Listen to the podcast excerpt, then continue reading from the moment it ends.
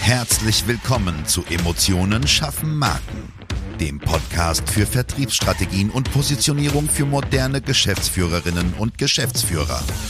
Hier beschäftigen wir uns mit modernen Strategien und Umsetzungstipps für erfolgreiche Unternehmen, die den Unterschied machen und zeigen wollen. Gerade in komplexen und innovativen Leistungsfeldern zeigen wir dir, wie du dich mit deinem Unternehmen von der Masse abhebst und wissenschaftlich fundierte Erfolge feiern kannst. Und jetzt wünschen wir dir viel Spaß mit dieser Episode und deinem Gastgeber, Jonas Zeiser. Und auch von mir ein herzliches Hallo, hier ist ja dein Jonas Zeiser. Heute mit einem ganz, ganz besonderen Interviewgast, nämlich meinem Lieblingsgeschäftspartner Jeremy Beckbach und dem Thema Trends in Social Media. Lieber Jeremy, du bist nicht nur meine bessere Hälfte, darf man, darf man offiziell sagen, ne? du bist nicht nur meine bessere Hälfte im Geschäftsleben, sondern auch Anteilshaber an der JJ GmbH. Stell dich doch mal kurz selber vor. Hallo, mein Name ist äh, Jeremy Weckbach, ich bin Geschäftsführer der JJ GmbH, ich bin die bessere Hälfte, wie Jonas so schön zu sagen pflegt. Ich habe mich komplett auf Online-Marketing und Social-Media-Marketing spezialisiert, kümmere mich um die ganzen Themen von Advertising über Online-Strategien, über Vermarktungsstrategien, über Recruiting-Strategien, bis im Endeffekt auch zu Produkt- oder Dienstleistungsverkäufen. Vielleicht noch zu mir. Ich habe eine Ausbildung als Kaufmann im großen Außenhandel gemacht. Im gelernten Unternehmen habe ich dann weitergearbeitet als Projektmanager in Zusammenarbeit mit der damaligen oder jetzigen Geschäftsführung. Habe dann äh, in München einen Standort betreut und habe mir dort dann vor allem die Frage gestellt, wie man Online-Marketing und Vertrieb äh, miteinander verbinden kann und wie der heutige Vertrieb überhaupt funktioniert, weil ich der Meinung bin und es auch mittlerweile bewiesen ist, damit Vertrieb digital funktioniert, dass es nur darauf ankommt, ähm, welche Strategien man nutzen kann und darf und soll, weil nicht jede Strategie ist für jedes Unternehmen ähm, geeignet. Und ich denke, darauf kommt es an, die richtige Strategie, die richtige Plattform zu nutzen, um im Endeffekt auch erfolgreich zu sein. Ja, genau. Vielen Dank für deinen Einstieg erstmal. Du bist Jahrgang 98, ne? Das, das sage ich immer so gerne bei unseren Geschäftspartnern im Gegensatz zu mir, weil ja. äh, es draußen so viele 50-Jährige gibt, die auch Social Media machen. Ne? Und ähm, das ist aus meiner Sicht was, was kein Qualitätsmerkmal sein kann. Natürlich, es gibt mal diesen einen, der Harry, der ist anders, aber um das ähm, seriös auszugestalten, muss man immer up-to-date sein. Also genau das ist auch Thema der Folge. Thema Trends, ja. Wir haben ja aus verschiedenen Bereichen Kunden, die wir betreuen, die du in dem Social Media Bereich entwickelst. Was für neue Plattformen sind für dich prägend für unsere, ja, für unsere Zeit oder auch für, für das, was der Kunde heute braucht? Wo siehst du Entwicklung? Also die größte Entwicklung gibt's definitiv und eigentlich auch so einzigartig ist TikTok gibt es mittlerweile schon ein paar Jährchen oder beziehungsweise ein paar Tage. Aber die Entwicklung, was dort geht, ist schon immer noch ähm, atemberaubend. Vor allem, wenn man es vergleicht, dass man, ähm, wenn man sich anschaut, wie TikTok funktioniert über Reels, das Gleiche auch auf Instagram äh, mittlerweile einfach so kopiert und eingefügt wurde und genauso genutzt wird. Also Reels ist der Begriff aus Instagram. In TikTok ist es Kurzvideoformat und auf TikTok hat man nur die Möglichkeit, Videos zu posten. Das heißt, die Hemmschwelle ist relativ groß, weil ähm, man kann nicht einfach ein Bild und einen Text posten, was man perfekt vorbereitet. Klar, ein Video kann man schneiden, aber man muss trotzdem erstmal den Mut haben und sich vor die Kamera stellen und ein äh, Video aufnehmen und dann eben auch zu veröffentlichen. Da ist auf jeden Fall der Trend noch riesig und wird auch von allen Plattformen eigentlich übernommen. YouTube Shorts wo mittlerweile auch ins Leben gerufen wurden.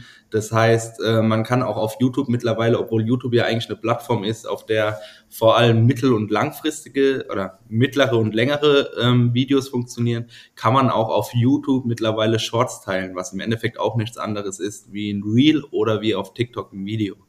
Also die größte äh, Revolution und ähm, die größte Entwicklung ist auf jeden Fall im äh, Bereich Kurzvideos, vor allem im Hochformat. Warum funktionieren, warum funktionieren Videos so gut aus deiner Sicht? Warum empfiehlst du es unseren Geschäftspartnern immer mit Reels zu arbeiten?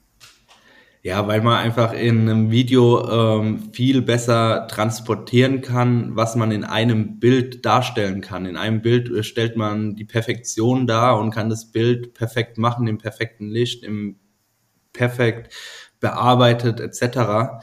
Aber bei einem Video stellt man sich wirklich als Person hin oder filmt etwas, was nicht einfach nur gestellt ist, sondern klar kann ein Video auch gestellt sein, aber man erkennt es. Und ja. ich denke, dass Menschen einfach mehr Vertrauen schenken, wenn sie ein Video sehen, am besten mit einem Gesicht, am besten mit einer Person, der sie eh schon vertrauen, Thema Influencer. Ähm, Kommt aufs Gesicht ne? aber ja. Ja. Kommt aufs Gesicht an. ähm, das ist richtig. Aber ich glaube, wenn man sich TikTok anguckt, dann sieht man, dass man mit jedem Gesicht mittlerweile erfolgreich sein kann. okay, es gibt noch, es gibt noch Hoffnung. Es gibt noch Hoffnung. Es gibt noch Hoffnung.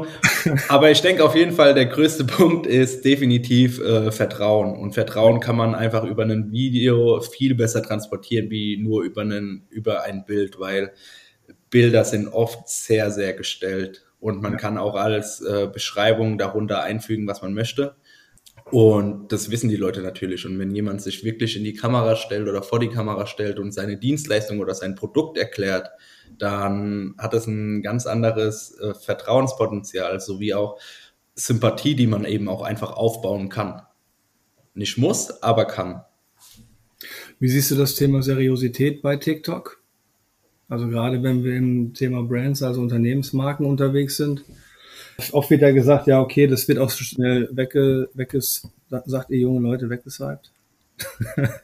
Gescrollt oder geswiped, ja. Weg, weggescrollt, danke. Genau. Wie, wie, ist das? Wie ist das Thema? Weil das wird auch oft gesagt, okay, warum soll ich was machen, weil ich bin nur Millisekunden, um zu sehen.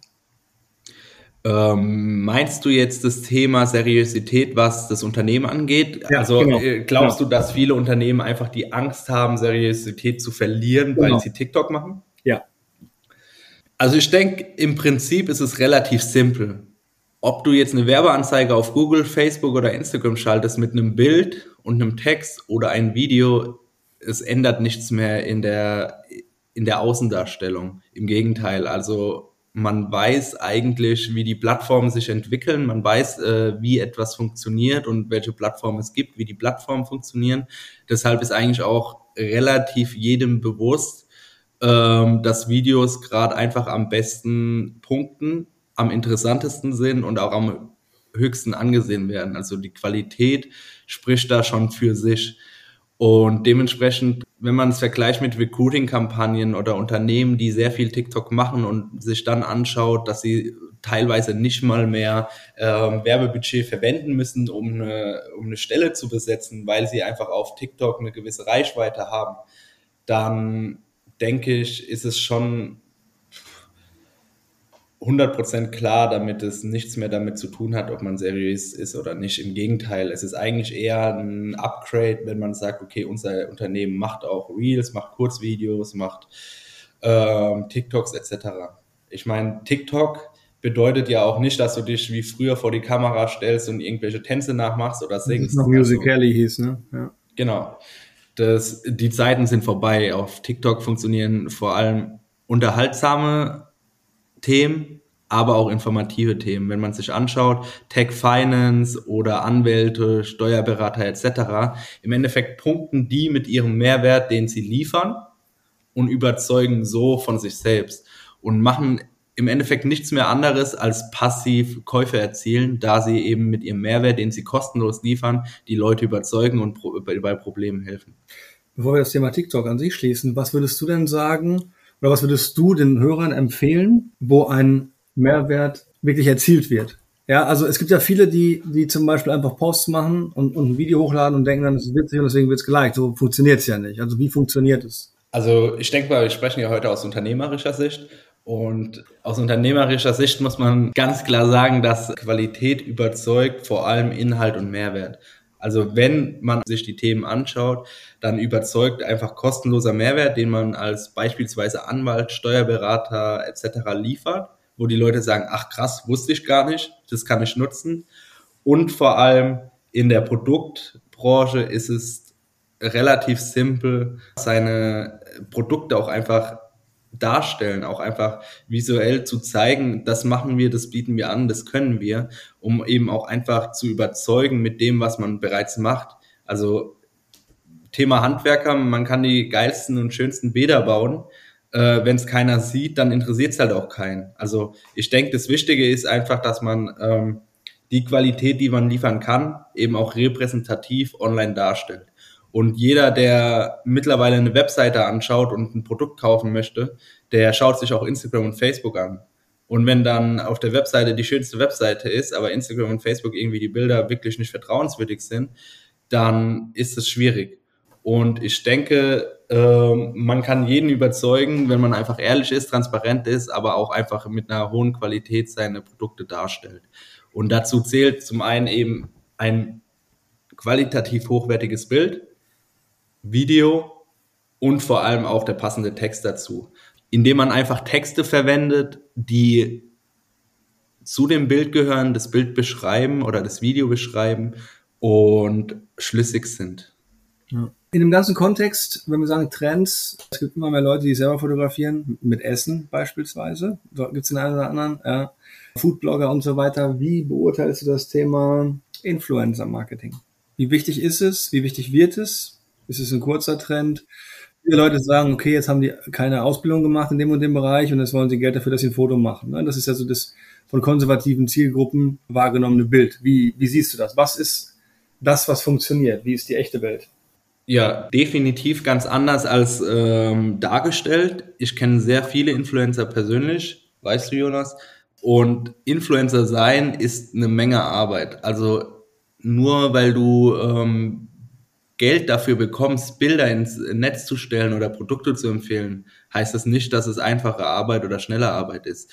Der Aufwand hinter so einem Video oder hinter einem äh, Vermarktungsvideo, hinter einem Bild ist enorm. Also bis wirklich mal so ein Facebook-Post bei einem, ich sag mal jetzt einfach Influencer mit einer Million Likes, bis es steht, bis das von der Firma abgenommen ist, bis der Influencer zufrieden ist, bis das Setting alles eben einfach einmal abgeschlossen ist und bis wirklich die Vermarktung dann losgeht.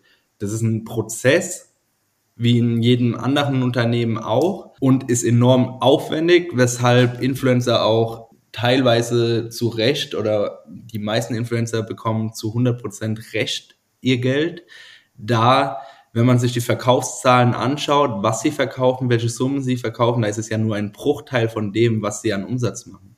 Also wenn ich sage, dass ein Influencer zu teuer ist, weil er 20.000 Euro für einen Post bekommt, dann kann das richtig und falsch sein. Aber wenn der Influencer dafür 200.000 Euro Umsatz macht, dann muss man das ins Verhältnis setzen. Klar ist Umsatz kein Gewinn, aber es kommt ja immer aufs Produkt etc.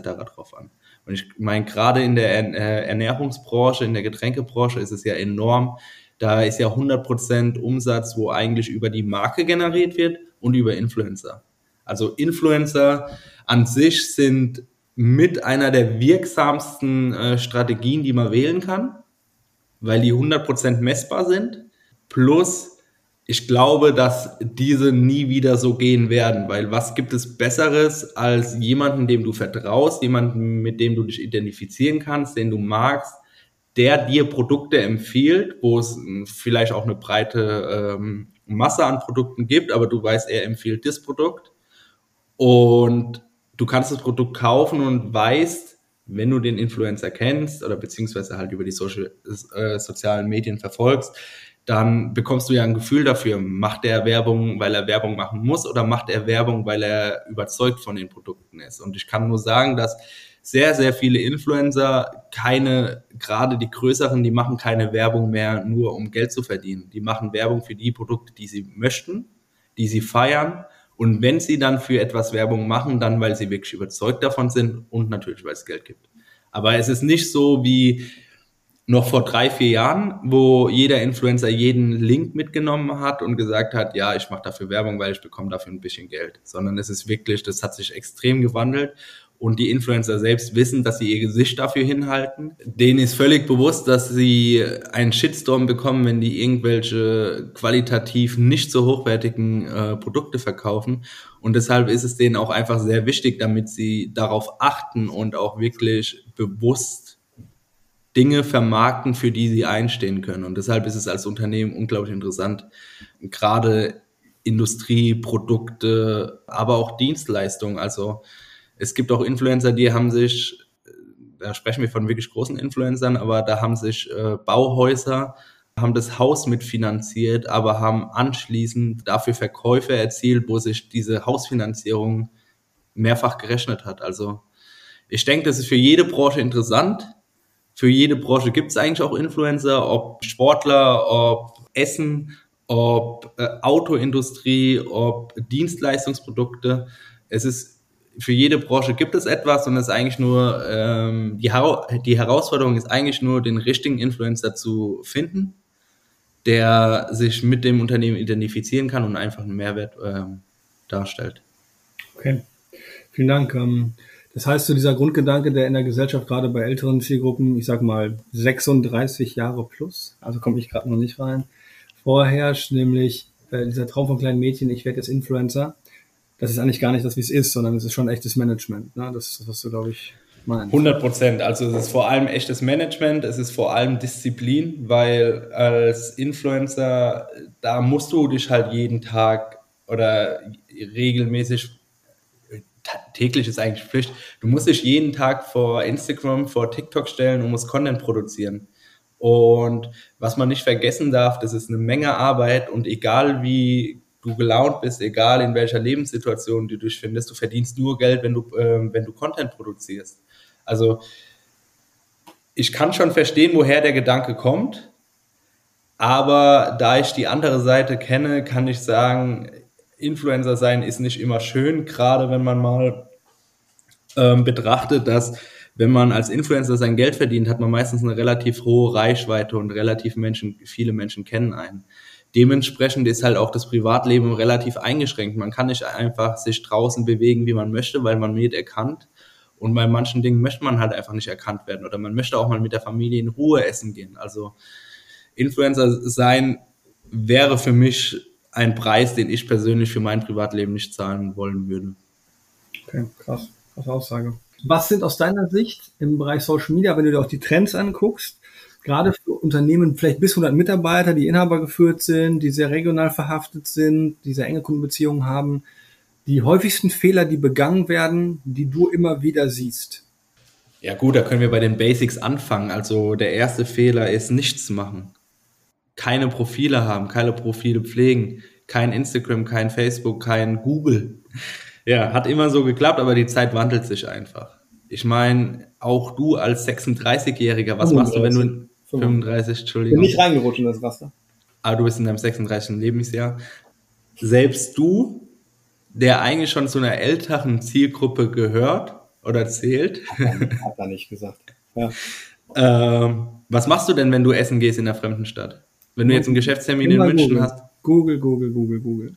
Google, Rezensionen lesen genau. und dann entscheiden. Wenn dann noch die passenden Bilder dabei sind, dann geht man dahin. Genau. Und das machst du, die jüngeren Generationen, ich sage jetzt mal vielleicht sogar unter 30, unter 25, die gehen dann noch einen Schritt weiter, die lassen sich von Google nicht blenden, weil Google auch oft eben gut dargestellt werden kann.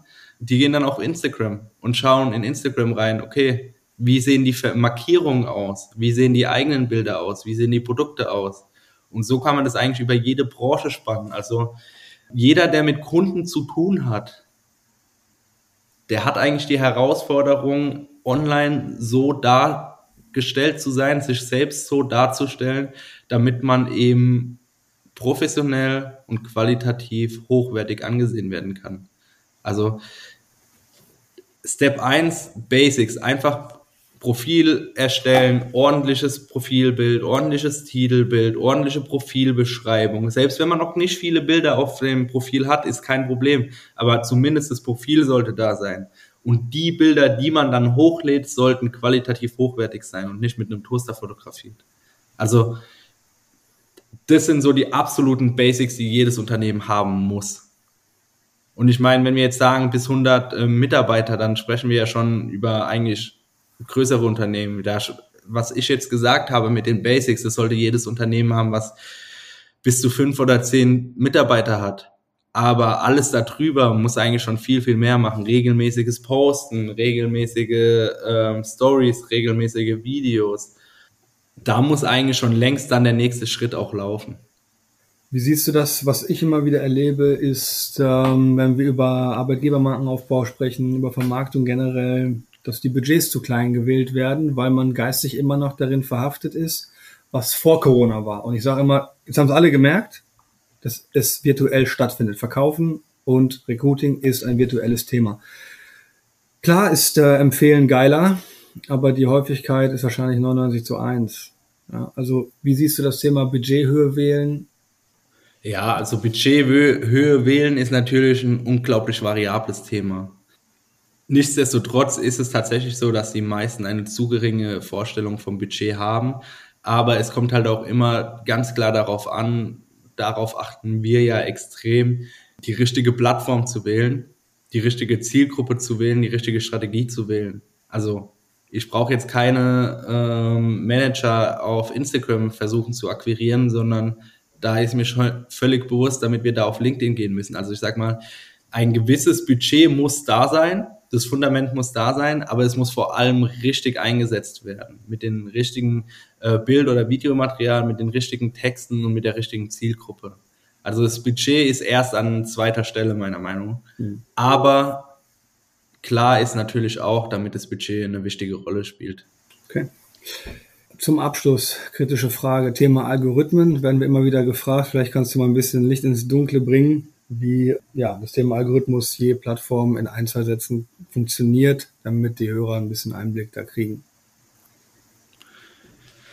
Ja, Algorithmus ist ein Riesenthema. Der Algorithmus ist auch nicht statisch, sondern der Algorithmus ist ständig in Optimierung. Deshalb kann man das nicht so einfach runterbrechen. Aber was man auf jeden Fall sagen kann, ist, man sollte einfach so die Grundregeln beachten und das ist einfach family-friendly sein, also wirklich familienfreundliches Bilder, Texte, Videos nutzen, die sich jeder angucken kann, ohne einen Schreck oder ohne einen Schaden davon zu tragen oder ohne Angstzustände zu erhalten.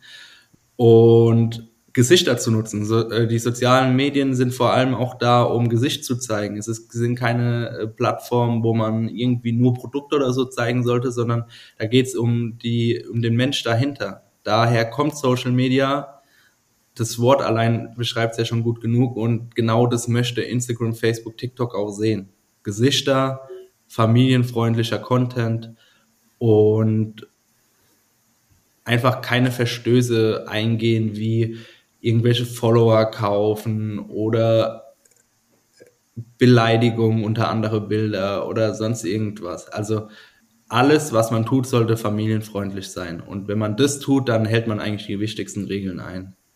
Und der Algorithmus an sich, so wie zum Beispiel Uhrzeiten, wann man posten soll. Klar ist es wichtig, aber es macht halt nur fünf Prozent aus. Wenn der Rest nicht stimmt, dann bringt es auch nicht zur richtigen Uhrzeit zu posten. Also die absoluten Basics ist wirklich einfach familienfreundlich und tauglich zu posten und zu handeln.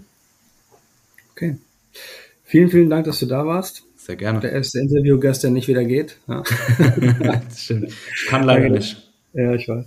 Danke, dass du dir Zeit genommen hast, mein Lieber. Vielen Dank dir.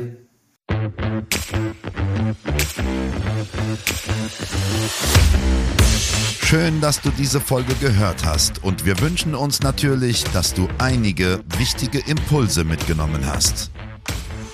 Weitere Informationen zu uns und zum Podcast findest du auf unserer Webseite unter www.jjzeiser.de.